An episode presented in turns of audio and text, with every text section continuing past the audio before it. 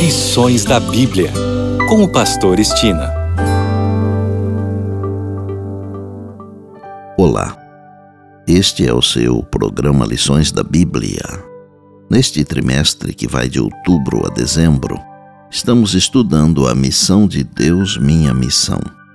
O assunto da semana é Missão em favor dos necessitados. E o tema de hoje, unicamente os métodos de Cristo. Jesus é o mestre dos mestres. Os ensinos que Jesus nos deixou são como que tesouros especiais. O método usado por Jesus para abençoar é o único método que verdadeiramente funciona.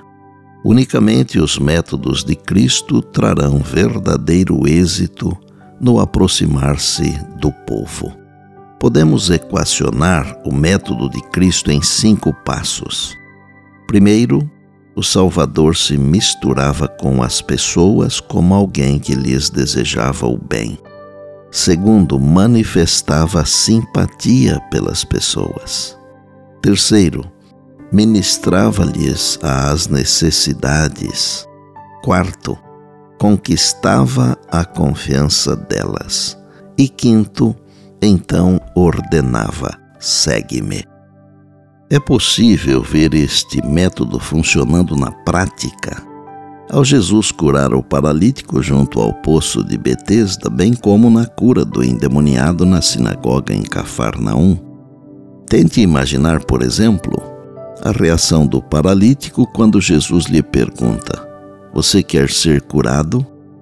O paralítico deve ter pensado: Estou aqui há anos e anos e ninguém me ajuda a entrar na água. Claro, havia uma crendice naquele tempo de que o primeiro a entrar na água quando a água se movia era curado. Mas diante da resposta e do desejo de ser curado, Jesus ordenou ao paralítico: Levante-se, pegue o seu leito e ande. João capítulo 5, verso 8. Com a esperança renovada, o enfermo olha para Jesus a expressão de seu rosto e o tom da voz são diferentes de tudo que já tinha visto antes. A própria presença de Jesus parece irradiar amor e poder. A fé do paralítico apega-se à palavra de Cristo, sem questionar.